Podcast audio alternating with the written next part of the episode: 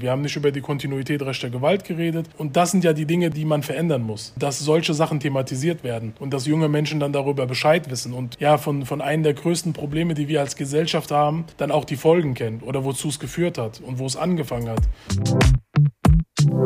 Kleine Pause.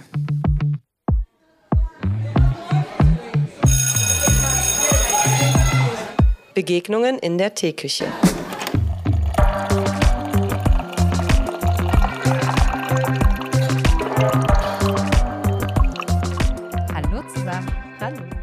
Herzlich willkommen zu einer neuen Folge Kleine Pause, Begegnungen in der Teeküche. Und wir haben heute wieder eine digitale Brücke gebaut.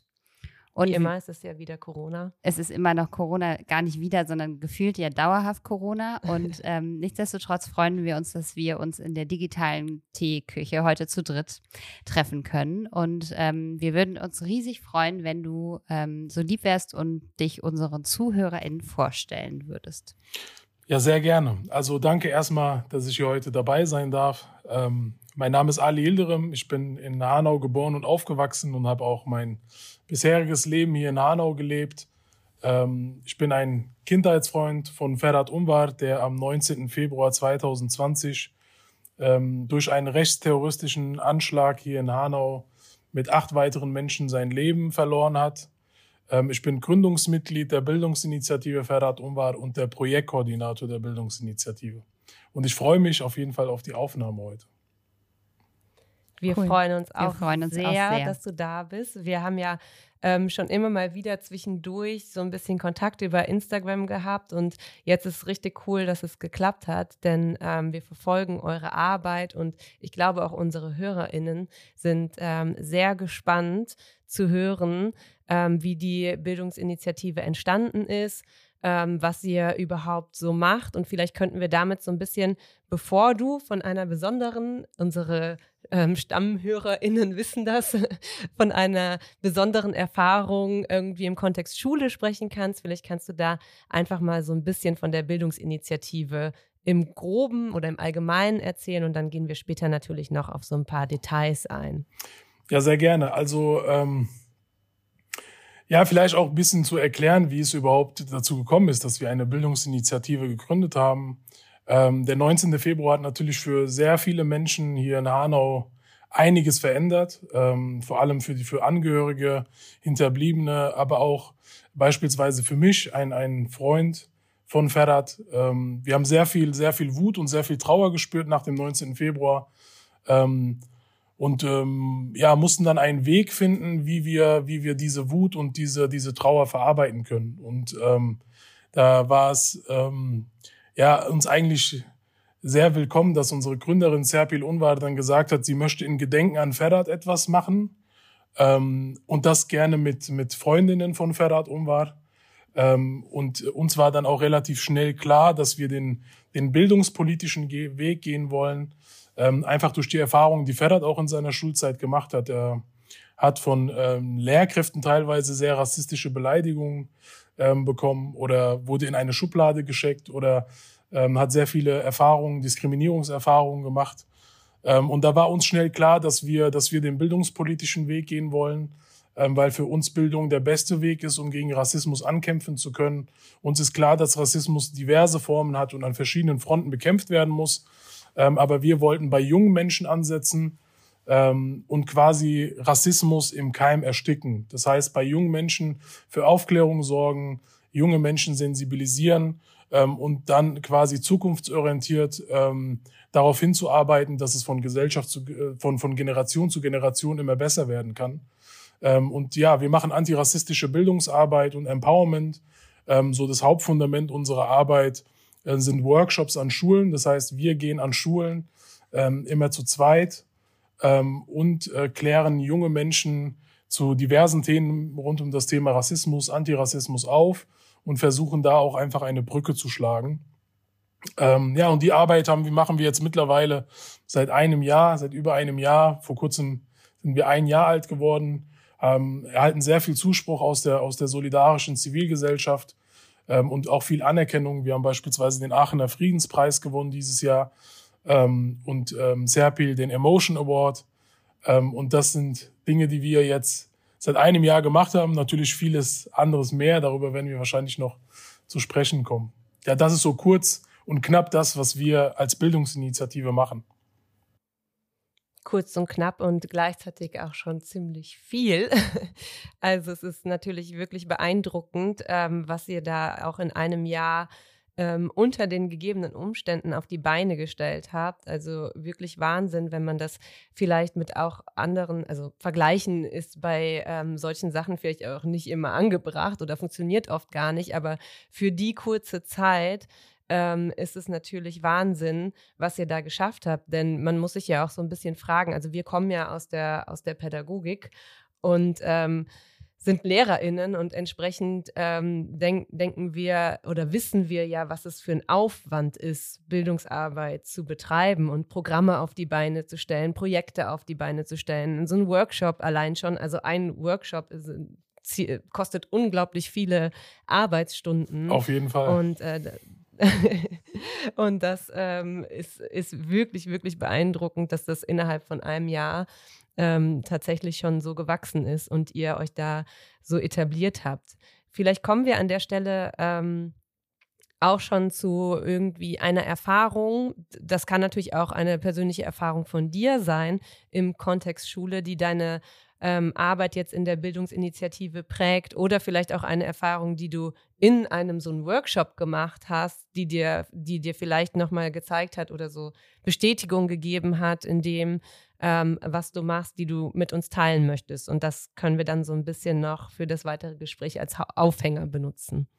Ja, also wenn ich mich, wenn ich mich an meine Schulzeit zurückerinnere, dann gibt es immer so zwei Dinge, die ich, die ich auch in, in den Workshops immer gerne zu jungen Leuten sage. Ähm, das ist einmal Erfahrungen, die wir damals natürlich selbst gemacht haben. Also wir haben natürlich auch Rassismus und Diskriminierung in der Schule erfahren. Ähm, aber einfach zu sehen, dass sich auch, dass, dass sich auch was getan hat in der, in der Zeit. Also von damals, wie gesagt, ist jetzt schon ein bisschen her, dass ich Abitur gemacht habe ähm, und zu heute, ähm, da zu sehen, dass sich einfach was getan hat. Und das ist beispielsweise damals, ähm, kann ich mich erinnern, haben wir eine Mitschülerin gehabt, ähm, die einen Hijab, ein Kopftuch getragen hat und aus religiösen Gründen ähm, am Schwimmunterricht nicht teilnehmen wollte und durfte. Ähm, und dass sie wirklich jedes Mal, also jeden Freitag vor dem Schwimmbad quasi ähm, von einer Lehrkraft immer teilweise wirklich unter die Gürtellinie, ne? Also dass man ihr wirklich sehr, sehr krasse Aussagen gesagt hat. Und, ähm, und dass wenn wir uns quasi ähm, mit, mit dieser Person solidarisiert haben und das angesprochen haben, hat man uns damals eigentlich schnell zu verstehen gegeben, dass wir ähm, eher ruhig bleiben sollten oder dass es auch Konsequenzen für uns geben kann, diese Opfer-Täter-Umkehr einfach damals, damals zu sehen oder einfach auch zu sehen, was damals gegen Rassismus wirklich an der Schule unternommen wurde. Also meine Schule war relativ früh, also eigentlich schon immer, Teil des Schule ohne Rassismus, Schule mit, mit Courage-Modells ähm, und dann aber auch zu sehen, was ist äh, damals mit diesem Projekt gewesen und wie hat sich dieses Projekt heute entwickelt. Also früher war es tatsächlich wirklich nur ein Schulbanner, den, den die Schule sich gerne an die Hauswand gehangen hat ähm, und ähm, dann quasi gedacht hat, okay, wir haben jetzt keinen Rassismus mehr an der Schule. Also äh, fernab davon möchte ich auch sagen, dass, dass ein, eine Schule ohne Rassismus, glaube ich, gar nicht wirklich bestehen kann. Ähm, und dass es dann auch auf jeden Fall nicht ausreicht zu sagen, wir haben diesen Banner, und jetzt haben wir unseren Beitrag dazu geleistet. Und jetzt aber dann heute zu sehen, wie sich dieses Projekt auch entwickelt hat und ähm, dass es da jetzt gewisse Hürden gibt, ähm, diesen Titel überhaupt zu bekommen. Und dass es dann nicht nur ausreicht zu sagen, ja, wir machen das und ähm, ich weiß nicht, wir bezahlen mal die, diese, diese Druckkosten für diesen Banner, jetzt haben wir diesen, diesen, diesen Banner für unser Image, sondern dass es da auch gewisse Hürden gibt und dass es jetzt AG-Strukturen gibt, SchülerInnen mehr einbezogen werden und Projekte gestalten. Das ist natürlich eine Sache, die sich verändert hat ähm, und wo ich dann immer quasi dann auch von meinen Erfahrungen reden kann und sagen kann, früher war das nicht der Fall. Ähm, oder auch SchülerInnen zu sehen, die jetzt beispielsweise ja Dinge wirklich dann auch benennen und dann auch für, äh, für, für Extremfälle Konsequenzen fordern. Ähm, und dass man sich äh, heute vielleicht nicht so unter den Teppich kehren lässt, wie, wie es früher bei uns war. Also wir hab, ich habe dann früher dann auch immer versucht zu sagen, okay, ich merke, ähm, ich bringe mir da sehr, sehr viel Ärger mit ein, wenn ich jetzt meinen Mund aufmache. Ähm, und jetzt aber auch durch das Verständnis in der Arbeit sehe, okay, ich würde das heute beispielsweise nicht mehr zulassen. Und dass SchülerInnen das heute auch nicht zulassen. Und das sind so Dinge, an die ich mich dann zurückerinnere und das dann immer als Appell auch so ein bisschen mitgebe in den Workshops. Mm, absolut, das kann ich mir total gut vorstellen, dass ähm, das so ist. Und das ist auch das, was wir so im Schulalltag jetzt in unserem Job quasi erleben, dass die SchülerInnen da ein unglaubliches Bewusstsein ausgebildet haben.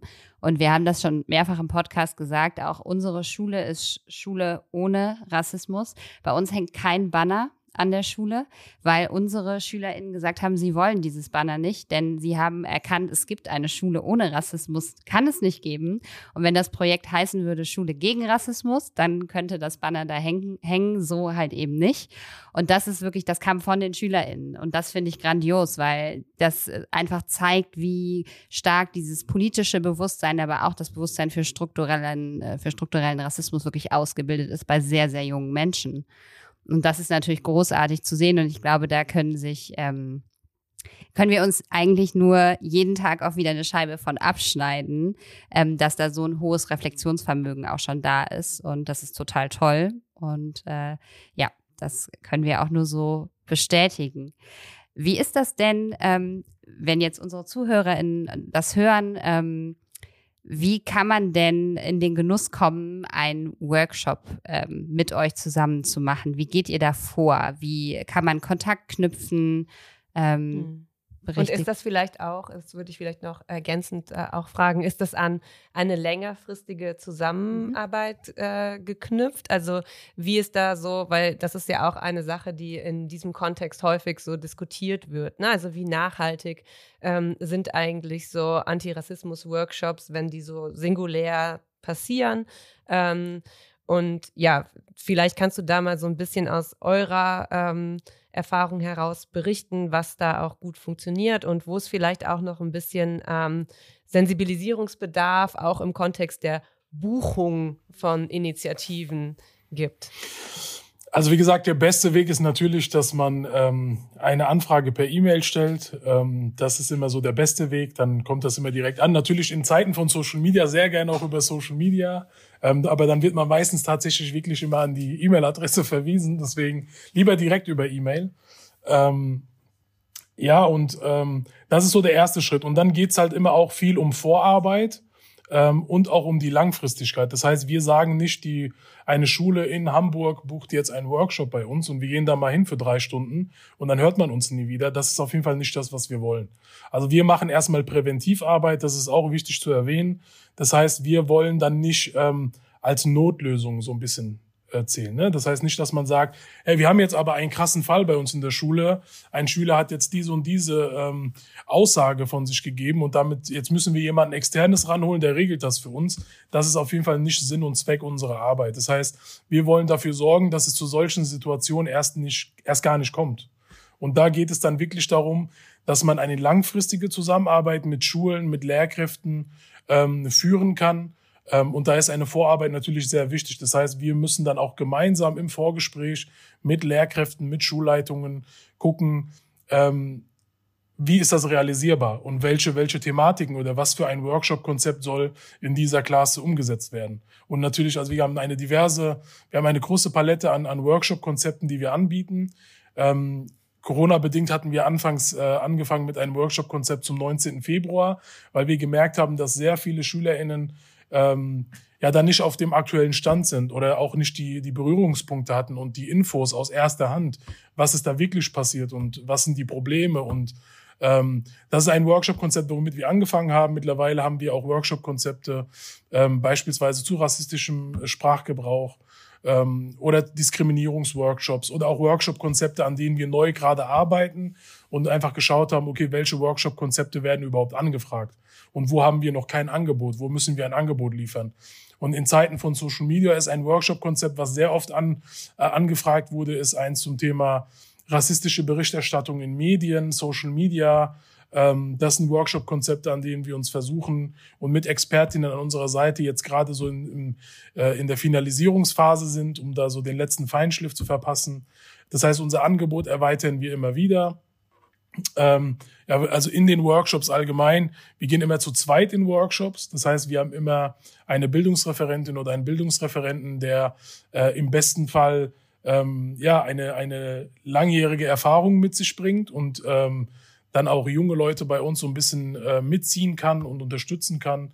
Und die zweite Person ist immer eine junge Person aus unserer Initiative. Also wir sind eine Bildungsinitiative, die zu 90 Prozent aus jungen Menschen besteht, hauptsächlich aus Freundinnen von Ferhat Umwar. Ähm, und für uns waren, also für den Großteil von uns waren Workshops Neuland. Das heißt, wir haben vor dem 19. Februar keine Workshops gegeben. Ähm, und deswegen mussten wir ähm, uns auch ausbilden lassen. Und jeder junge, jede junge Person bei uns hat eine Demokratietrainerin-Ausbildung bei der Bildungsstätte Anne Frank in Frankfurt genossen. Das heißt, wir haben dann auch wirklich gelernt, was ist ein Workshop, was gehört dazu, was sind Probleme, die auftauchen können, welche Methoden kann ich benutzen, wie kann ich einen Workshop interaktiv gestalten. Ähm, und das sind Dinge, die wir gelernt haben. Wir haben mittlerweile 14 junge Menschen ausbilden lassen. Ähm, und das ist, glaube ich, auch so ein bisschen die Einzigartigkeit unserer Bildungsinitiative, weil wir dadurch, dass wir in diesem Peer-to-Peer-Prinzip arbeiten und immer eine junge Person dabei haben, die von, von junge, eine junge Person, die zu jungen Personen sprechen kann, haben wir auch immer die komplette Aufmerksamkeit. Also wir haben, ähm, vor allem weil Leute auch wissen, wir haben immer betroffene Leute dabei, dass die betroffene Perspektive dazu Geltung kommt. Das sind Dinge, wo wir dann auch immer die Aufmerksamkeit dann zu 100 Prozent haben. Also bisher immer. Und ähm, das ist auch so ein bisschen das, warum unsere Workshops gut ankommen. Ähm, und wir versuchen dann halt in diesen vier Unterrichtseinheiten, das heißt drei Stunden ähm, geht ein Workshop bei uns und wir versuchen dann interaktiv mit der Klasse gemeinsam Sachen zu erarbeiten. Das heißt, wir stehen dann nicht drei Stunden da vorne und ähm, und äh, tragen äh, etwas vor und die, die, die SchülerInnen hören uns drei Stunden zu ähm, und haben dann ähm, ja gar keinen Bezugspunkt mehr dazu, weil sie einfach nur drei Stunden zuhören mussten, sondern wir wenden Methoden an, damit wir interaktiv mit SchülerInnen gemeinsam am Ende etwas ausarbeiten und dann sagen können, das kann jeder von uns mit nach Hause nehmen. Und dann ist natürlich eine langfristige Zusammenarbeit immer sehr wichtig, dass wir dann natürlich gucken, wir kommen nicht nur einmal zu euch, sondern können dann nochmal kommen ähm, für verschiedene Jahrgangsstufen. ähm, und dann gerne auch in dieselbe Klasse mehrmals mit verschiedenen Konzepten ähm, und aber auch einfach ja Lehrkräfte versuchen zu unterstützen, weil wir müssen halt so ein bisschen von dem Gedanken wegkommen, dass Lehrkräfte immer die Schuld daran haben, warum Rassismus oder Antirassismus nicht thematisiert wird. Ähm, da muss man dann halt sich dann Fragen stellen, eher warum das in der pädagogischen Ausbildung beispielsweise kein Pflichtmodul ist. Also wir haben sehr viele Universitäten, wo es ein Wahlmodul sein kann, äh, aber eigentlich müsste Rassismus oder Antirassismus ähm, mit den Problemen, die wir jetzt aktuell in der Gesellschaft haben mit Rassismus, müsste es ein Pflichtmodul sein. Und dann müsste es aber auch im, ähm, äh, ja, in, im Schulunterricht müsste das aber auch ein Thema sein. Das heißt, wenn Lehrkräfte gesagt bekommen, wir haben jetzt diese und diese Themen müssen in diesem Halbjahr thematisiert werden und Rassismus findet da keinen Platz oder Antirassismus, ähm, dann können Lehrkräfte da auch nicht viel tun. Das heißt, wir versuchen auch Lehrkräfte zu unterstützen ähm, und wir sind auf die Expertise von Lehrkräften angewiesen ähm, und da geht dann auch immer, geht's dann auch immer um eine langfristige Zusammenarbeit. Und das ist das, was wir auch immer, immer versuchen zu forcieren. Hm. Ja, das ist also, das ist gerade ganz spannend zu hören, weil wir machen diesen Podcast ja auch aus dem Grund, dass ähm, wir für äh, Antidiskriminierungsthemen oder für, auch für Diskriminierung in Schule sensibilisieren wollen. Und ähm, wir befinden uns da ja selber auch immer ein bisschen in so einem Spannungsfeld zwischen ähm, ähm, nicht zu dogmatisch klingen, sage ich jetzt mal, und zu fordernd und zu vielleicht auch ähm, zu kritisch und gleichzeitig natürlich auch zu betonen, wie wichtig diese Arbeit ist und dass es eben ähm, keine Frage der, der Wahl letztlich ist. Ne? Also, dass es was ist, was auch zu unserem Job dazugehört, aber natürlich auch gleichzeitig was ist, das wir nicht beigebracht bekommen. Und das ist natürlich ein Spannungsfeld, ähm, das wir auch erstmal verstehen mussten. Richtig. Und wenn man einmal in diese Thematiken, in diesen Thematiken drin ist, sich mehrere Jahre damit wirklich intensiv auseinandergesetzt hat, dann ist man natürlich irgendwann an so einem Punkt, dass man gar nicht mehr versteht, dass es ähm, Leute gibt, die einfach denken, ja, ich habe jetzt gerade keine Zeit für dieses Thema. So, und ähm, ich finde das total toll, dass bei dem, was du jetzt gerade gesagt hast, so ein Verständnis mit klingt. Also, dass du wirklich sagst, natürlich ähm, äh, haben wir irgendwie Erwartungen auch an Lehrkräfte. Natürlich muss es eine Form der, der ähm, Sensibilisierung auch irgendwie im Vorfeld schon so ein bisschen geben. Also nicht jeder kann einfach zu uns kommen und sagen, ey, löse jetzt mal das Problem zwischen äh, Schülerin XY und Schülerin XY. Aber gleichzeitig sagst du eben auch, ja, wir müssen aber auch auf die strukturelle Ebene schauen. Und ähm, wir müssen auch so ein bisschen Verantwortung von den einzelnen Lehrkräften wegnehmen. Und das finde ich immer wieder faszinierend, dass das tatsächlich auch, also da muss ich auch immer über, über uns nachdenken, dass das bei unseren Gästinnen, die diese Arbeit auf, in einem anderen Feld machen, häufig äh, viel wohlwollender ist als bei uns selber. Und ich glaube, das hängt natürlich damit zusammen, dass man die eigenen Reflexionsprozesse dann auch so ein bisschen wieder gespiegelt bekommt und so. Ähm, Vielleicht kannst du dann trotzdem so ein bisschen sagen, was du dir von LehrerInnen, die mit euch Workshops machen oder die euch anfragen und sagen, wir haben Interessen, äh, ich habe das Interesse oder wir als Schule haben das Interesse an einer längerfristigen Zusammenarbeit, was du dir von denen wünschst. Also ähm, außer dass die jetzt nett kommunizieren oder so. das ja, das gehört ja hoffentlich immer dazu. Also, ja, auf jeden Fall. Ähm, ja, also wie gesagt, für mich ist es halt immer ein Geben und Nehmen. Das heißt, ähm, ähm, uns ist allen klar, dass, dass Lehrkräfte, LehrerInnen sehr viel Druck und Lasten auf den Schultern haben. Das muss uns allen eigentlich auch mal bewusst sein. Ähm, dieses Verständnis ist aber, glaube ich, meiner Meinung nach auch nicht überall angekommen. Ähm, und es ist halt immer falsch, immer Lehrkräfte als Boomern so zu nehmen und zu sagen, ihr seid der Grund, warum es nicht thematisiert wird. Äh, und wie gesagt, wenn ein Workshop gebucht wird bei uns, ähm, geht es einfach darum und auch zu gucken, speziell individuell, wie können wir da jetzt gerade helfen? Also was wird benötigt? Und wir sind halt immer ähm, auf die Expertise von Lehr LehrerInnen angewiesen. Das heißt, wir können ja selbst auch nur lernen.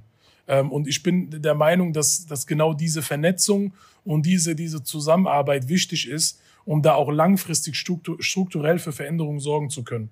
Weil, wie gesagt, wir alleine als Bildungsinitiative aus der betroffenen Perspektive, die hauptsächlich ähm, ähm, ja, ja, von Betroffenen gemacht wird, Grenzen kommen auch irgendwann an unsere Grenzen. Auch so, also so, so sehr wir für Veränderungen sorgen wollen.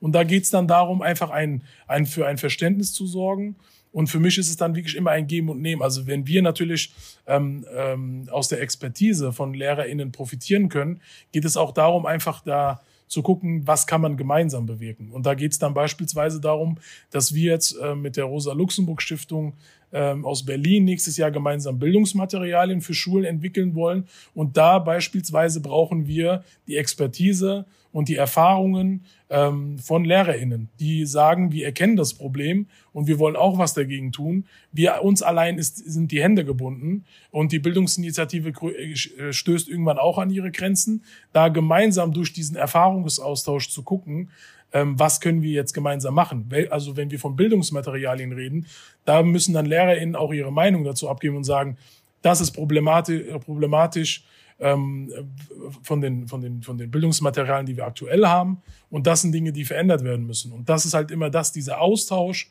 äh, ist das, was wir aktuell brauchen. Und das ist auch, glaube ich, das, was dazu führen kann, dass wir langfristig ähm, äh, ja die Lorbeeren dafür enden können. Und ähm, das ist quasi immer so mein Appell dann auch.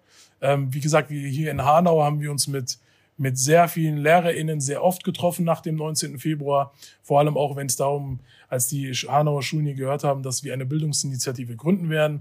Und das, was mir dann halt immer sehr oft gesagt wurde, auch sehr oft von alten weißen LehrerInnen, dass man einfach in der, in der jetzigen Zeit ähm, einfach bei jungen Menschen nicht wirklich durchkommt. Ähm, und das hat dann vielleicht auch was damit zu tun, dass man ähm, nicht in Zeiten von Social Media aufgewachsen ist oder dass man die Jugendsprache, das Jugendjargon nicht wirklich beherrscht. Und da muss man einfach gucken. Jeder hat seine, seine Expertise, jeder kann etwas mitnehmen. Und da geht es einfach darum zu gucken, wie können wir diese, diese Expertisen verschmelzen und gemeinsam noch mehr erreichen. Und da geht es dann darum, auch gemeinsam Projekte zu entwickeln. Wenn es beispielsweise an Schulen gibt, es Projektwochen. Äh, unsere Projektwochen waren zu meiner Schulzeit noch damals sehr langweilig. Also wir haben da nicht wirklich was gemacht. Ich weiß nur, ähm, wir haben Stände gehabt, wo Kaffee und Kuchen verteilt wurde. Die Klasse hat das gemacht.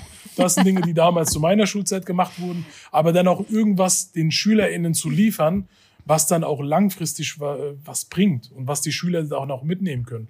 Und da geht es dann darum, einfach Projekte gemeinsam zu entwickeln und zu gucken, was wird gerade gebraucht, was können wir machen, was sind die Ressourcen, was nimmt jeder mit und dann einfach gemeinsam zu schauen, was man machen kann. Also das ist das, was ich mir wünsche, was aktuell auch passiert. Wir haben sehr viele äh, LehrerInnen, die auf uns zukommen und sagen, ähm, wir möchten was dahingehend machen, wie können wir euch unterstützen, aber gleichzeitig, was, was können wir von euch bekommen? Und das ist, da ist immer der Austausch wichtig und dass dieser Austausch dann auch langfristig stattfindet. Zu 100 Prozent. Äh, du hast eben ähm, das Stichwort Zivilgesellschaft ja schon genannt und ich finde das interessant, dass wenn man sich das, worüber wir gerade sprechen, anschaut, dann es, sind das häufig Initiativen aus der Zivilgesellschaft heraus, um nicht zu sagen fast ausschließlich die eben dieses Spannungsfeld, was Nicole gerade auch beschrieben hat, die das erkennen und die sagen, okay, wir, es gibt verschiedene Punkte, wo wir ansetzen können. Ne? Wir können Workshops anbieten, wir können Materialien entwickeln, wir können vielleicht auch Leitfäden entwickeln, mithilfe derer man gucken kann, an welchen Stellen ist Unterrichtsmaterial nicht diskriminierungsfrei, sondern ganz im Gegenteil reproduziert Rassismus. Mhm. Ähm, aber das ist wirklich etwas, was aus, aus der Kraft von Einzelnen und aus der Kraft von Initiativen quasi gerade passiert. Und ähm, strukturell hast du das ja auch schon gesagt, dass man sich natürlich eigentlich wünschen würde, dass jetzt spätestens als Pflichtmodul in die Lehrerinnenausbildung eben diese Themen auch aus, ähm, dass die mit integriert werden und dass es Teil der ähm, Professionskompetenzen sozusagen wird. Aber an dem Punkt sind wir ja leider einfach noch nicht. Das muss man ja auf der anderen Seite auch immer wieder so konstatieren, in Anführungszeichen.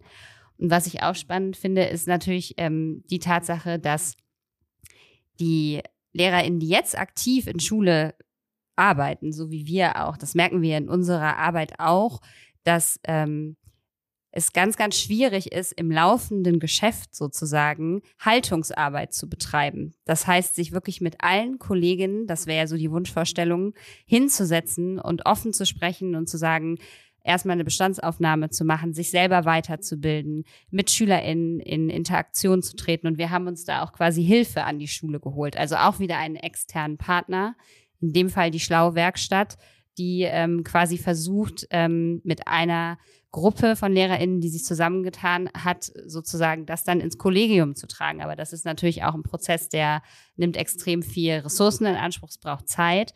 Und ähm, ja, es ist auf jeden Fall langwierig, definitiv. Ja, also wie gesagt, wenn wir über die, über die Zivilgesellschaft reden, das ist natürlich auch immer ein, ein sehr, sehr wichtiges Thema. Also uns ist klar, uns ist eigentlich immer klar, was wir mit Zivilgesellschaft meinen. Das äh, schließt dann natürlich auch nur bestimmte Gruppen mit ein. Ähm, wichtig ist es jetzt, dass diese Arbeit, die gemacht wird, oder das Problem Rassismus an sich, ähm, egal ob im Kontext Schule oder nicht, dass das in der Mehrheitsgesellschaft ankommt. Ähm, und aber auch, dass wir Bund, Land und Parteipolitik auch zur Verantwortung ziehen und dass wir da diese Unterstützung auch fordern müssen.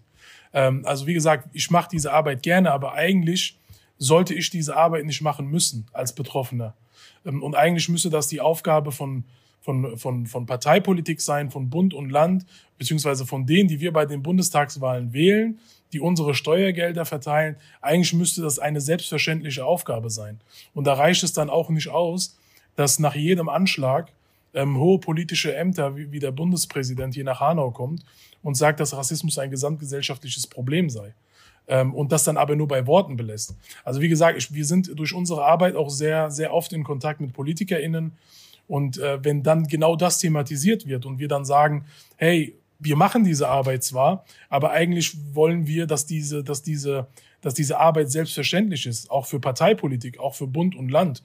Und dass dann beispielsweise LehrerInnen auch unterstützt werden ähm, und, und weitergebildet werden können und dass die Zeit dafür überhaupt da ist.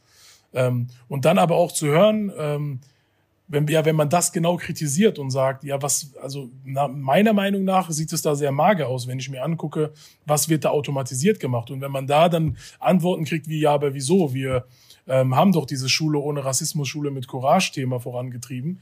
Und wenn man dann aber guckt, was damals passiert ist und heute auch immer noch zu wenig ähm, für den Ausmaß des Problems, was wir eigentlich haben.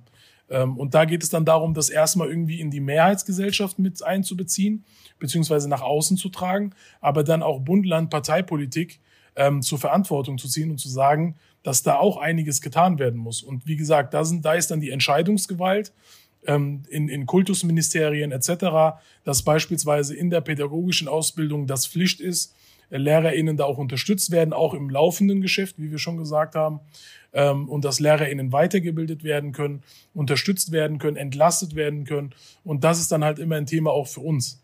Also wie gesagt, wenn die solidarische Zivilgesellschaft nicht wäre, dann würde es die Bildungsinitiative in dem Rahmen, wie es jetzt existiert, nicht geben. Also ich sitze gerade in den Räumlichkeiten der Bildungsinitiative, die wir seit dem Juni angemietet haben. Und das ist nur möglich durch die finanziellen Spenden aus der solidarischen Zivilgesellschaft. Ähm, und natürlich durch einzelne Stiftungen, Initiativen, Organisationen, die einfach solidarisch zu uns sind. Und das sind immer Initiativen und Organisationen, die aus der Zivilgesellschaft kommen. Ähm, und das ist dann halt traurig. Also eigentlich das Mindeste, was dann Bund, Land ähm, und, und äh, Parteipolitik, was die vorantreiben müssen, ist es, dass beispielsweise Bildungsinitiativen oder Initiativen wie unsere langfristig staatlich finanziell gefördert werden können. Aber selbst das ist ja nicht gegeben. Also wie gesagt, wir haben eine, also erwähne ich sehr gerne, eine Schule in Erlenbach, ein Gymnasium, wo wir zu einer Podiumsdiskussion eingeladen wurden, die dann äh, im Anschluss ähm, an, diese, an diese Podiumsdiskussion einen Spendenlauf gemacht hat. Und eine Schule in Bayern, in Erlenbach, ähm, sammelt durch einen Spendenlauf 10.000 Euro für die Bildungsinitiative. Und das sind 10.000 Euro mehr als das, was Bund und Land der Bildungsinitiative zur Verfügung gestellt haben. Und das zeigt uns ja einfach, dass es wirklich sehr oft nur bei warmen Worten bleibt und ähm, dass Taten einfach nicht folgen. Und äh, obwohl Rassismus ein so, so, so, so großes Problem für diese Zivilgesellschaft, generell für diese Welt ist. Ähm, und da reicht es dann halt wirklich nicht nur bei warmen Worten zu bleiben. Deswegen ähm, ist uns dann auf jeden Fall sehr oft immer klar, was wir mit Zivilgesellschaft meinen. Und das sind immer die, die solidarisch sind und Eigeninitiative zeigen, Initiativen gründen, sich selbst organisieren ähm, und sich dann vernetzen. Und ohne diese Arbeit und ohne diese Vernetzung ähm, wäre das auf jeden Fall nicht in dem Rahmen möglich, in dem wir es aktuell haben. Hm.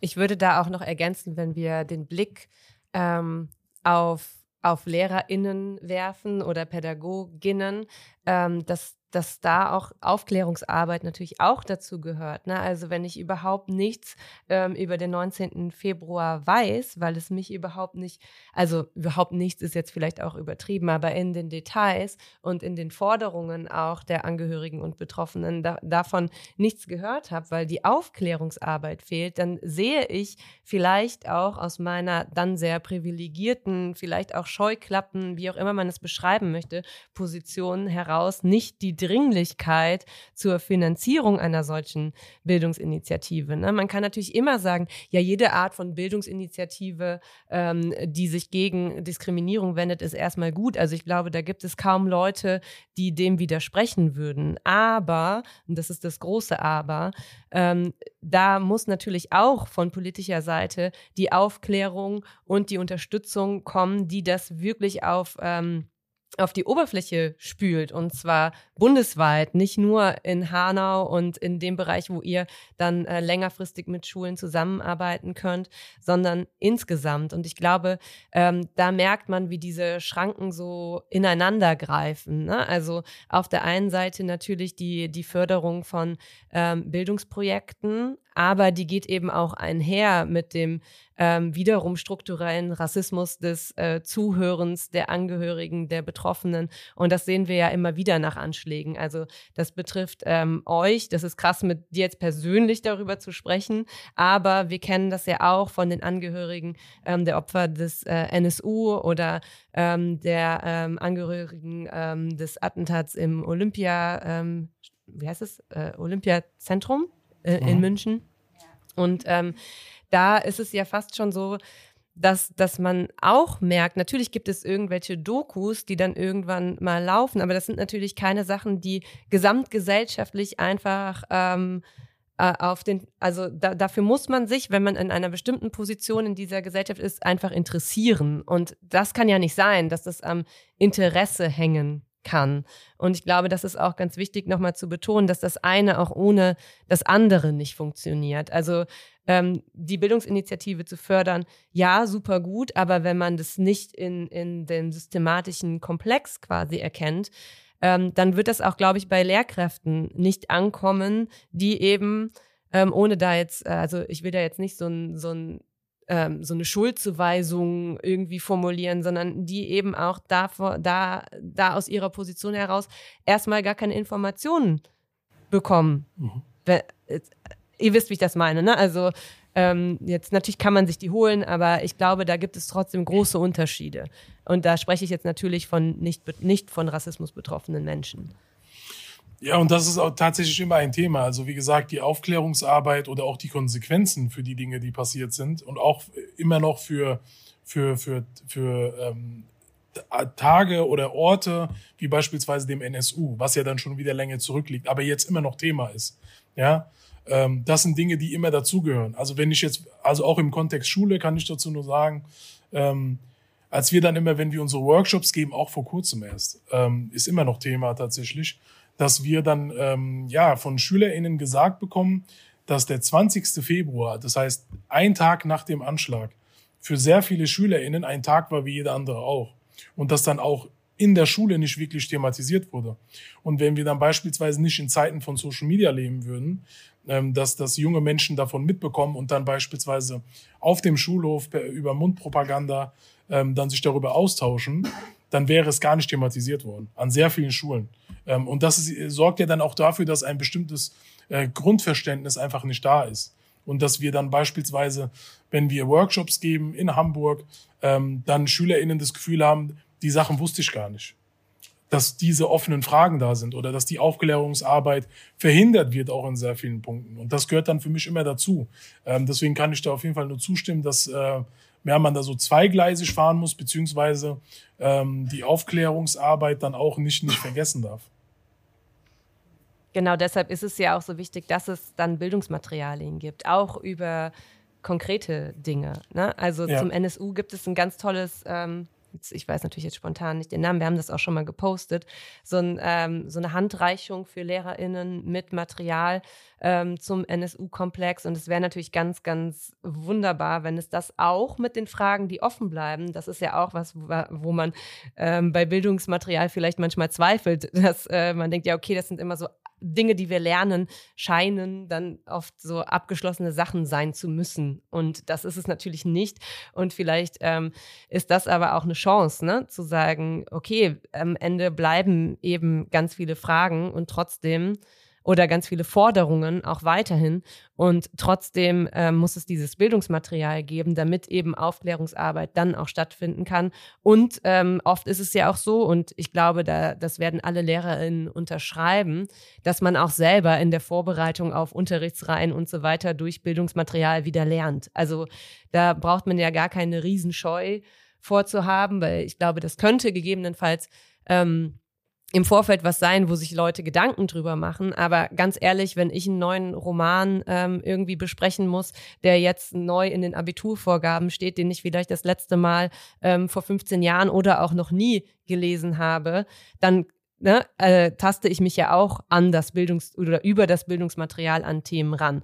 Und natürlich ist ein Roman nicht das gleiche wie ein Anschlag, wie ein rassistischer Anschlag, bei dem Menschen ähm, zu Tode gekommen sind, ermordet wurden.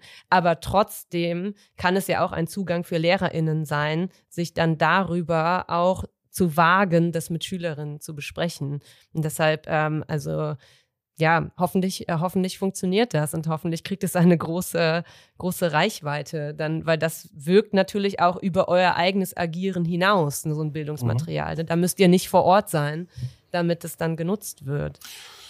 Ja, also vor dem 19. Februar, muss ich sagen, hatten wir sehr viele junge Menschen hier in Hanau, die nicht mal wussten, was der NSU ist.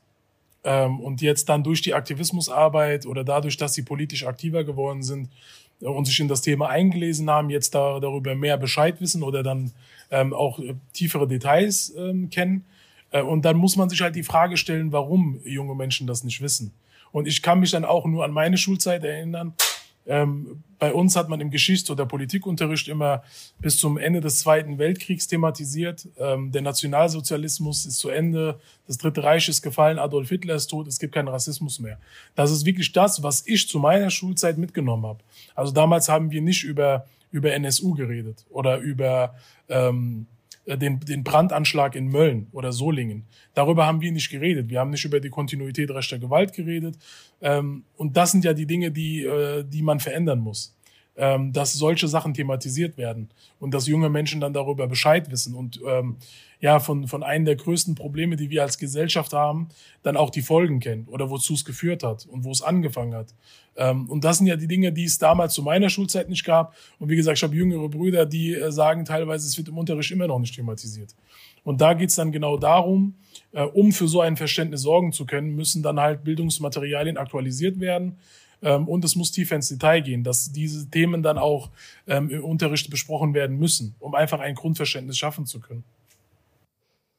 Hm. Ja. Und ja, du. Nee, ich, ich, würde nur kurz sagen, da müssen sich natürlich auch äh, Leute, die in Verlagen arbeiten, fragen, warum nehmen wir das nicht auf? Ne? Also nicht nur, dass dann neues Bildungsmaterial geschaffen wird, sondern es gibt ja immer bestehende, ähm, jetzt keine Ahnung, ich nehme jetzt das Beispiel Pädagogik, ähm, da gibt es ein, ein Lehrwerk, das wird überarbeitet, aber das wird ja nicht jedes Mal neu erfunden. Und ähm, da dann quasi der Appell, zu schauen, okay, bis wohin thematisieren wir eigentlich? Also bis zu welchem Punkt ähm, sprechen wir und ähm, was äh, sehen wir dann, also was belassen wir in, in der Vergangenheit und problematisieren es in der Vergangenheit, aber verstehen gar nicht, wie beispielsweise struktureller und institutioneller Rassismus auch damit reinwirken. Ne? Das ist ja auch dieser Aspekt des äh, Einzeltäterinnentums, mhm. meistens sind es Einzeltäter, ne? oder ähm, in, äh, aus diesem Kontext äh, geht es dann auch oft um so Amokläufe und sowas. Ne? Aber wie das ähm, mit systemischen Dingen zusammenhängt, das geht dann doch tatsächlich relativ häufig unter. Ja, da kann ich nur recht geben.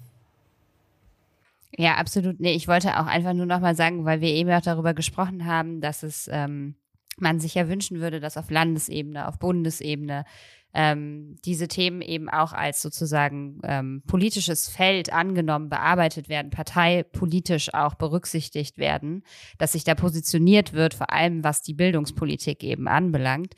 Ähm, solange das aber nicht der Fall ist, glaube ich, ist es total wichtig, auch zu erkennen, dass ähm, diese Anerkennung, die es braucht, also die Anerkennung von strukturellem Rassismus, die Anerkennung von rechter Gewalt, die einfach da ist, ähm, dass man als Schule ist man ja quasi, oder Schule an sich ist ja kein in sich abgeschlossener Ort, sondern es ist quasi ein Teil der Gesellschaft, es ist ein, ähm, eine Projektionsfläche, ein Spiegel auch von Gesellschaft. Gesellschaftliche Prozesse lassen sich und bilden sich auch in Schule ab.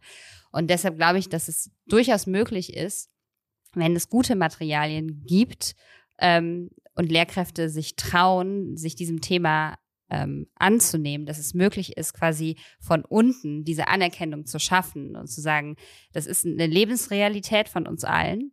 Äh, die ist natürlich multiperspektivisch, ähm, je nachdem, ob ich tatsächlich betroffen bin ähm, oder egal, betroffen sind wir letztlich alle, aber trotzdem ja noch in einer gewissen Abstufung.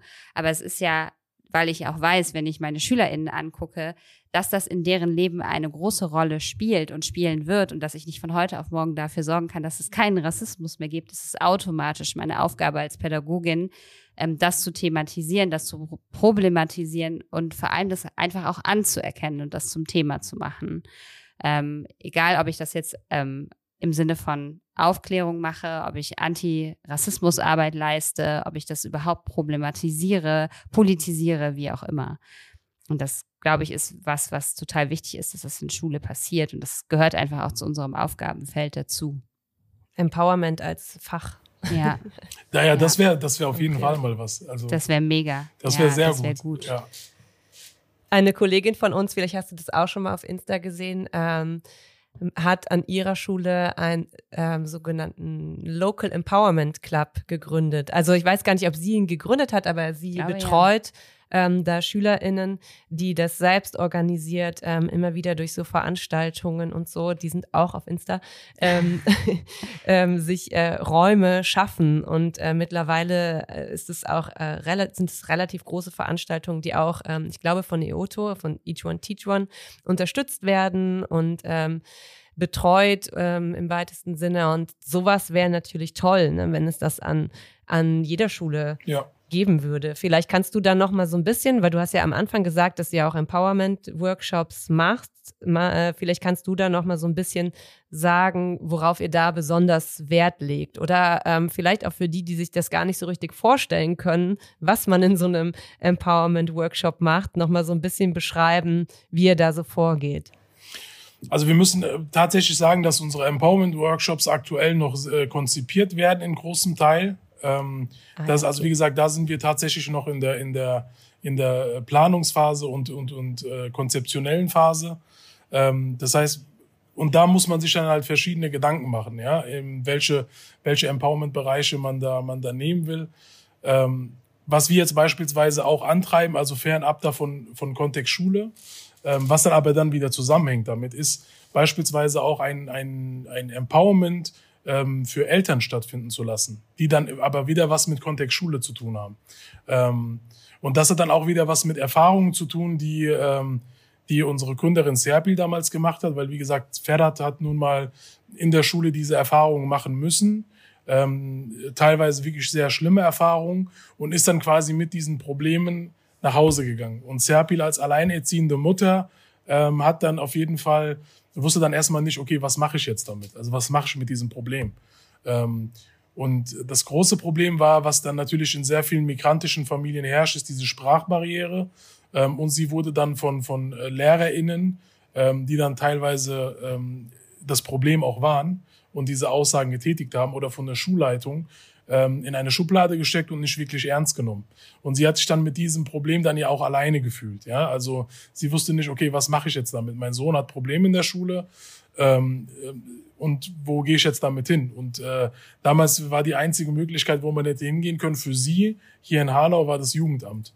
Und vom Jugendamt haben Eltern eher Respekt. Ähm, also ähm, da geht man jetzt mit jedem Problem jetzt ungern hin ähm, Serbi zumindest, vor allem in sehr vielen migrantischen Familien immer ähm, auch noch mal ein Thema, wenn es um Jugendamt geht, weil man da ähm, ja schlechte Erfahrungen gemacht hat.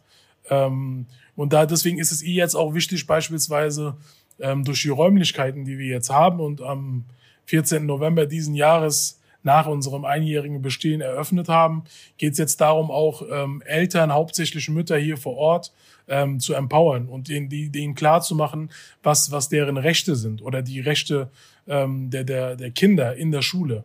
Ähm, und da einfach, ähm, ja, vor allem, vor allem Eltern das Gefühl zu geben, dass sie nicht alleine sind. Und ähm, ähm, dass es jemand gibt und dass jetzt etwas dafür getan wird und dass es eine Anlaufstelle gibt und dass man Expertinnen bereitstellt, ähm, die dann helfen können und ermutigen können und selbst wenn, wenn es Punkte gibt, wo wir selbst als Bildungsinitiative mit den Expertinnen oder mit dem Konzept, was wir dafür erstellt haben, nicht weiterhelfen können, dass wir zumindest die Vernetzung, die wir haben, nutzen können ähm, und dann die Leute weiterleiten können, damit die Leute einfach das Gefühl haben, sie sind nicht alleine.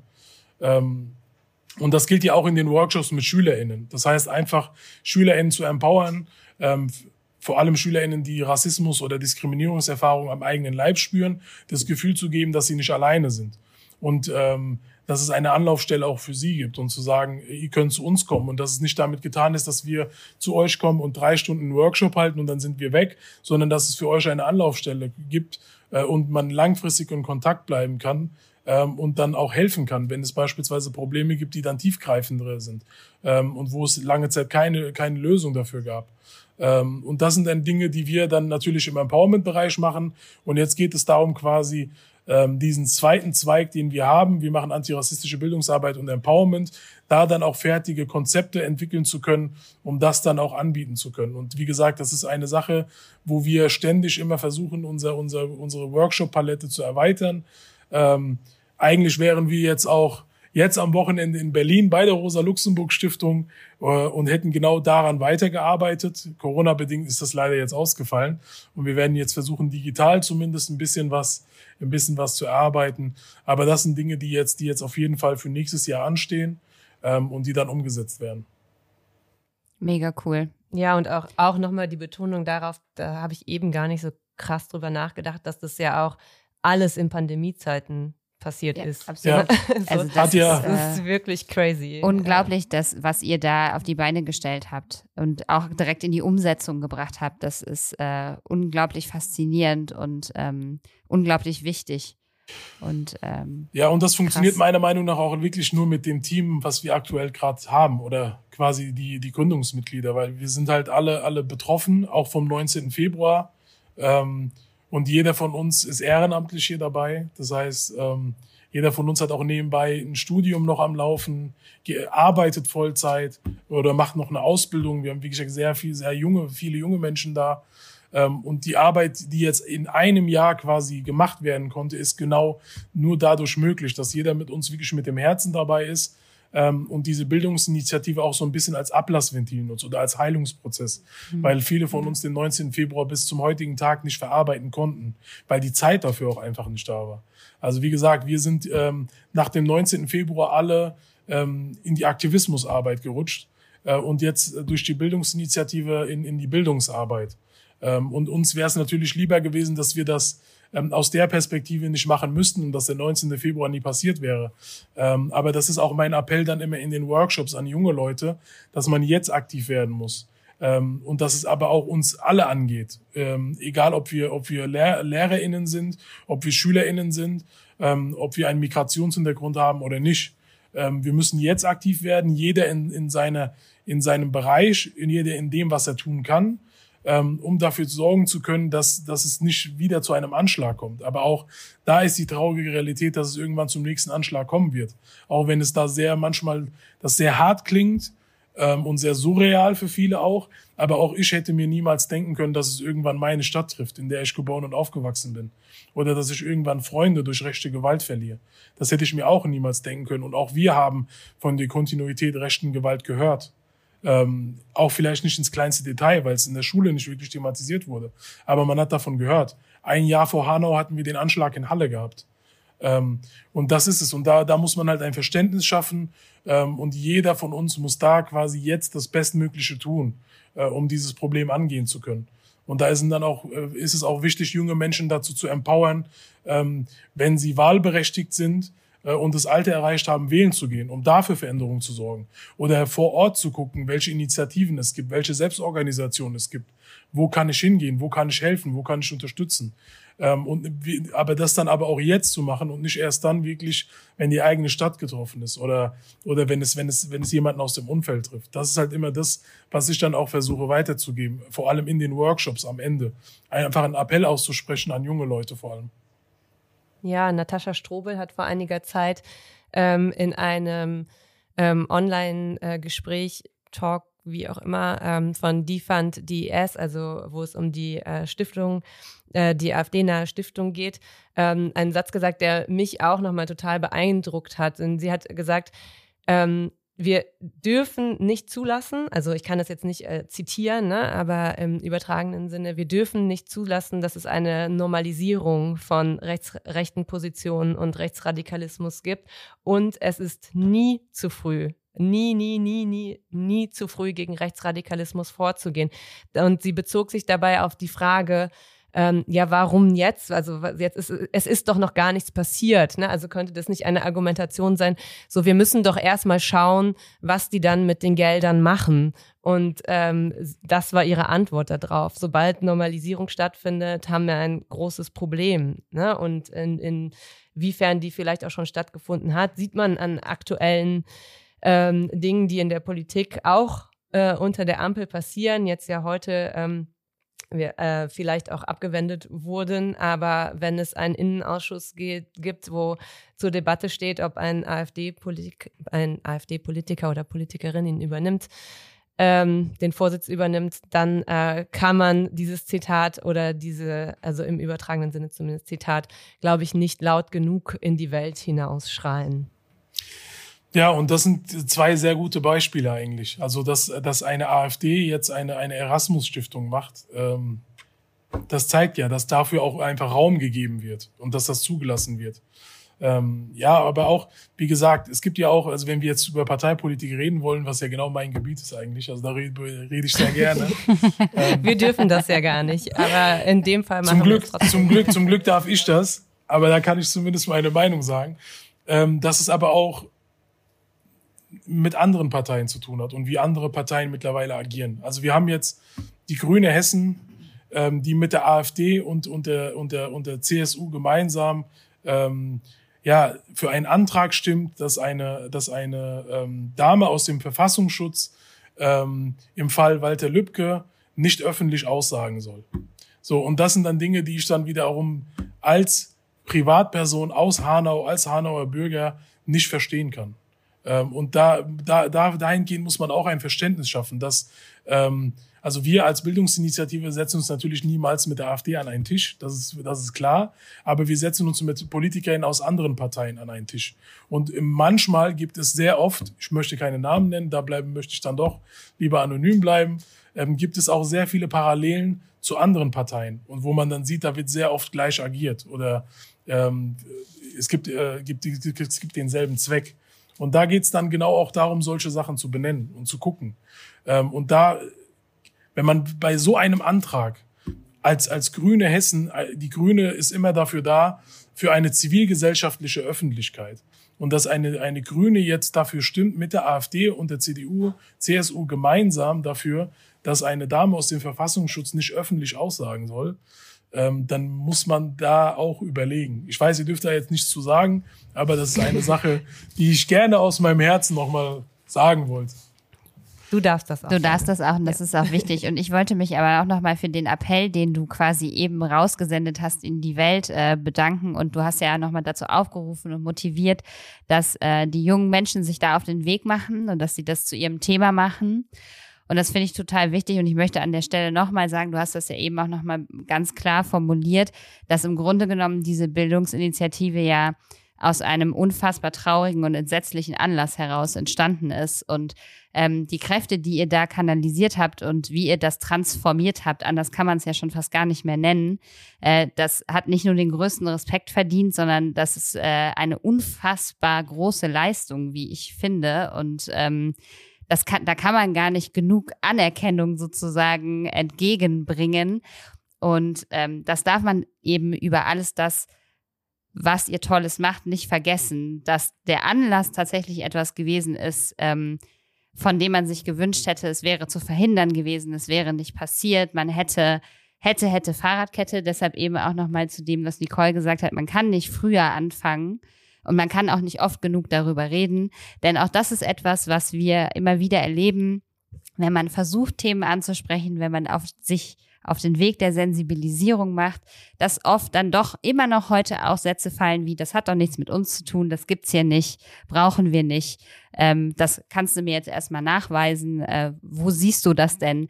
Äh, da, da, ich glaube, wir müssen an einen Punkt kommen, wo wir uns diese Frage nicht mehr stellen und wo wir eben nicht mehr darüber reden müssen, ähm, dass wir mit dem Weg, auf den wir uns machen, wenn wir uns alle an antirassistischer Arbeit beteiligen, letztlich Menschenleben schützen, um das mal deutlich auf den Punkt zu bringen. Ne? Das finde ich ist ganz, ganz wichtig, dass das nicht auch so abstrakt bleibt, sondern dass man ähm, das nicht vergisst, dass man das eben auch tut.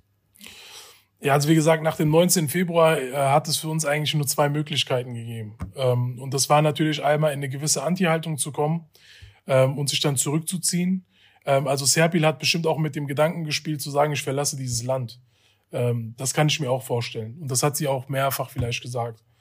Ähm, aber deswegen, und das, war, das wäre natürlich die eine Möglichkeit gewesen. Und die andere Möglichkeit ist einfach mit dieser Wut und mit dieser Trauer zu versuchen, dieses Problem einfach anzugehen ähm, und vielleicht zukunftsorientiert zu arbeiten und für die Zukunft was zu verändern. Ähm, und beispielsweise für Ferdats Geschwister. Ferdat hat noch einen sehr, sehr jungen Bruder dass er nicht dieselben Sachen durchmachen muss, die er in der Schule durchmachen musste. Ähm, da geht's dann halt einfach nur da, das sind die beiden Möglichkeiten, die wir damals hatten. Ähm, ich bin froh, dass, dass ähm, sich Serpil ähm, für das Zweite entschieden hat und ähm, ja, sehr vielen anderen auch die Möglichkeit gegeben hat, das dann genau als Ablassventil zu nutzen. Ähm, und das ist das, was wir seit einem Jahr machen. Also die Arbeit ähm, hat uns ja dann auch die Möglichkeit gegeben, damit irgendwie ein bisschen klarzukommen. Oder ähm, ja, diese Wut und, und, und diese Trauer als Antrieb zu nehmen, äh, um einfach was für diese Gesellschaft zu verändern. Und äh, deswegen bin ich sehr dankbar, dass ich diese Arbeit machen darf. Ähm, aus der solidarischen Zivilgesellschaft erfahren wir sehr, sehr viel Anerkennung. Ähm, wie gesagt, wir wurden auch mit dem Aachener Friedenspreis ausgezeichnet ähm, dieses Jahr oder äh, Serpil mit dem Emotion Award.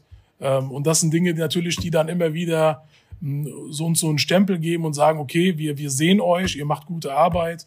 Ähm, und für uns war das nur der Anfang, meiner Meinung nach. Für uns war das nur der Anfang. Und jetzt geht es darum, da noch weiter äh, nachzuhaken. Natürlich gibt es in sehr vielen, vor allem auch in der Aufklärungsarbeit, ähm, haben wir eine, eine Bleidecke über uns. Ähm, aber ich denke auf jeden Fall durch die Vernetzung, durch die Solidarität, ähm, dadurch, dass man weiß, wir sind in vielen Facetten vertreten, viele Menschen sind solidarisch zu uns, wir sind mit vielen vernetzt, ähm, haben wir, glaube ich, jetzt sehr, sehr gute Werkzeuge in die Hand bekommen, um diese Bleidecke durchbrechen zu können. Und es wird auf jeden Fall mühselig und es wird lange dauern, ähm, aber mit der Zeit kann es nur besser werden. Und an dieser Stelle darfst du, glaube ich, auch direkt, das passt jetzt so gut zu dem, was du gerade gesagt hast, ähm, an alle, die zuhören, von äh, denen wir ja ausgehen, dass es auch viele Lehrkräfte sind, ähm, aufgrund unserer Thematik. Vielleicht, ähm, also es klang jetzt schon viel an Appell mit, aber vielleicht ähm, findest du ja auch eine konkrete Hausaufgabe, die du an ähm, Lehrkräfte, die zuhören, stellen kannst. Also sehr gerne. Ähm, was kann ich sagen? Natürlich mit endlich uns. Darfst ja, endlich. Endlich eine Hausaufgabe aufgeben. Sonst habe ich immer nur Hausaufgaben bekommen. Jetzt, jetzt, jetzt ist Payback. Ähm, also wie gesagt, was, was mir wichtig ist, wenn ich weiß, sehr viele LehrerInnen hören mir gerade zu, ähm, wäre es für mich sehr wichtig, dass ähm, wir erstmal überhaupt in Kontakt kommen. Ähm, und dass wir dann gemeinsam schauen können, ähm, was können wir gemeinsam mit der Bildungsinitiative machen ähm, dass wir beispielsweise als Bildungsinitiative einen Workshop geben oder dass wir, dass wir, dass wir von der Expertise von LehrerInnen profitieren können. Aber als Hausaufgabe ähm, für LehrerInnen vor Ort, ähm, was sie auch vor Ort alleine machen können, ist einfach ähm, ja ein, in den Bereichen oder in den Zeiten, wo es möglich ist, und ich weiß, die Zeit ist begrenzt, ähm, einfach für Verständnis zu sorgen oder SchülerInnen zumindest das anbieten zu können in dem Rahmen, was noch verfügbar ist, um Projekte etc. für, für diese Sache, für Antirassismus, gegen Rassismus Projekte auf, auf die Beine stellen zu können. Ob, sei es in einer Projektwoche, ob man sich da einen Tag nimmt und SchülerInnen mobilisiert und sagt, wir machen jetzt gemeinsam was, ähm, in Gedenken an Hanau, in Gedenken an, äh, an die Kontinuität rechter Gewalt. Also wie gesagt, man muss natürlich an, an, an alle gedenken. Und da geht es einfach nur darum, ähm, selbst wenn die Zeit knapp ist oder die Zeit das nicht hergibt, versuchen zu schauen, wie kann man wie kann man trotzdem irgendwas auf die Beine stellen. Und das sehr gerne mit uns. Ähm, wie gesagt, wir, ich, ich würde mich sehr freuen, wenn wir, wenn wir diverse Anfragen kriegen würden und sagen würden, ähm, wir machen jetzt gemeinsam was. Ähm, oder wie können, wie kann, wie kann ich euch als Lehrkraft unterstützen? Ähm, oder was, was brauche ich als Lehrkraft aktuell vielleicht? Ähm, was kann die Bildungsinitiative mir gerade ähm, Gutes tun? Und ähm, da wäre es natürlich sehr schön, wenn wir in Kontakt treten können. Ähm, und einfach von der Expertise profitieren können. Also wir ähm, sind eine sehr junge Initiative, wir sind erst ein Jahr alt geworden, wir lernen auch tagtäglich dazu ähm, und dann können wir eigentlich nur von der Expertise profitieren. Super vielen, vielen Dank. Ja, voll gut. Jetzt rennen sie dir die Bude an. ja, das sehr gerne, sehr gerne. Wir haben uns tatsächlich ähm, auch überlegt, ob wir am Ende dieser Folge eine kleine Hausaufgabe stellen. Das machen wir ja eigentlich nie, sondern mhm. immer nur ähm, unsere, ähm, unsere Gästinnen, unsere GesprächspartnerInnen. Ähm, und unsere Idee war es, die Hausaufgabe zu stellen, natürlich an euch zu spenden und da nochmal einen Aufruf zu starten. Aber, und jetzt kommt äh, vielleicht eine kleine ich weiß gar nicht, ob Überraschung passt. Ähm, vielleicht vielleicht doch, ich glaube auch. Ja. Ähm, wir haben uns dann gedacht, wie das so ist, wenn man einen Podcast hört, dann ähm, habe ich letztens schon mal gesagt, bügelt man vielleicht gerade oder äh, fährt Auto und ähm, sollte vielleicht nicht mit dem Handy rumfummeln und ähm, dann vergisst man es gleich wieder, dass man das gehört hat und sich dachte, ja klar, spende ich mal was. Und deshalb haben wir gedacht, eigentlich reicht es nicht und ähm, wir würden gerne eine kleine Spendenaktion draus machen für die Bildungsinitiative. Und ähm, jetzt will ich nicht so lange reden, vielleicht erklärst du, was wir uns aus gedacht haben. genau. Hinzu kam noch die Tatsache, dass jetzt um Weihnachten natürlich sehr, sehr viele Organisationen ähm, um Spenden bitten. Und deshalb wollen wir quasi allen ZuhörerInnen, aber auch unserer Community auf Insta quasi eine, eine Kleinigkeit zurückgeben für die Spende.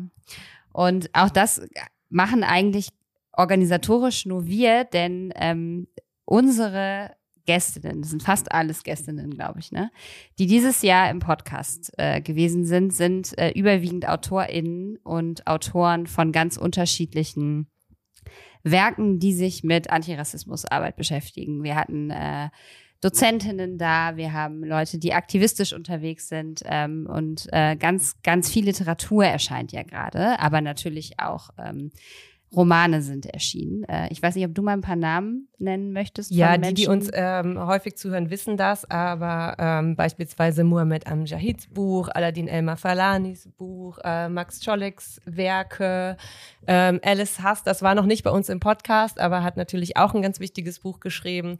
Karim Ferraidoni, da geht es ein bisschen mehr in die wissenschaftliche Richtung.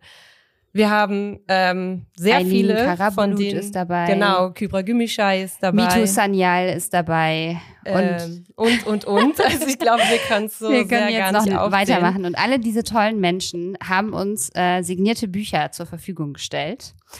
Und wir haben drei wirklich knaller Bücherpakete zusammengestellt. Und unter den SpenderInnen, die für die Bildungsinitiative für euch spenden, werden wir diese ähm, Bücherpakete verlosen.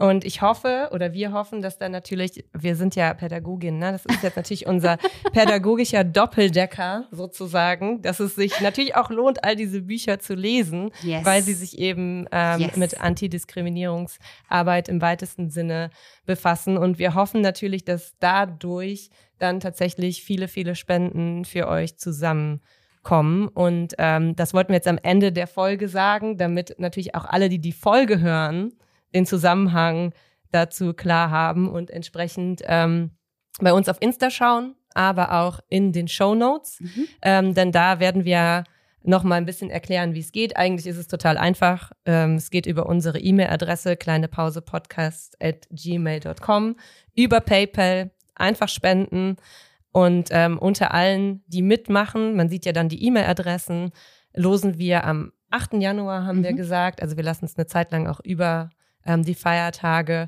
ähm, und die Ferien hinweg laufen, dann drei GewinnerInnen aus, die diese riesen fetten, schweren, vor allen Dingen, Pakete dann von uns bekommen und dann werden wir uns bei euch melden und hoffentlich dann ähm, entsprechend die Spende auch irgendwie bringen.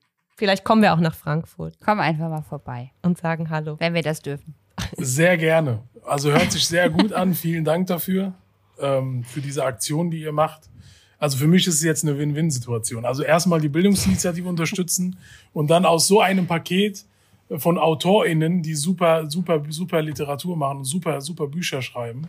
Ähm, also von Mohammed Amjahid habe ich auch ähm, einiges gelesen, ähm, sind auch in Kontakt. Ähm, also für mich ist es eine Win-Win-Situation. Deswegen ähm, vielen Dank an alle, die spenden werden und vielen Dank auch an euch für, für diese Aktion. Also super. Und an alle, die uns so äh, schnell und ja. so easy peasy genau. geantwortet haben und uns Bücher geschickt haben und äh, gesagt haben, kein Problem. Finden wir super. Für die Bildungsinitiative machen wir das sehr, sehr gerne. Das war Wahnsinn. Auch da nochmal ein vielen, Danke. Vielen Dank. Ja. und auch ein riesen, riesen Danke an dich für diese äh, tolle, für dieses tolle ja. Gespräch, dass du dir die Zeit genommen hast und ähm, uns auch noch ein bisschen weiter aufgeklärt hast. Und wir sind einfach total begeistert von eurer Arbeit und wünschen euch wirklich von Herzen alles, alles Gute, dass es auch weiterhin gut funktioniert. Und wir sind natürlich auch die Ersten, die unterstützen und auch das Bildungsmaterial kaufen. So oder wird es benutzen. sein, ja. Oder Auf jeden immer. Fall. Vielen, vielen Dank für eure Arbeit. Sehr gerne. Danke für die Möglichkeit. Ähm, und danke an alle, die zugehört haben. Hat mich sehr gefreut. Uns auch. Cool, danke schön. Bis zum nächsten Mal. Bis zum nächsten Mal. Ciao.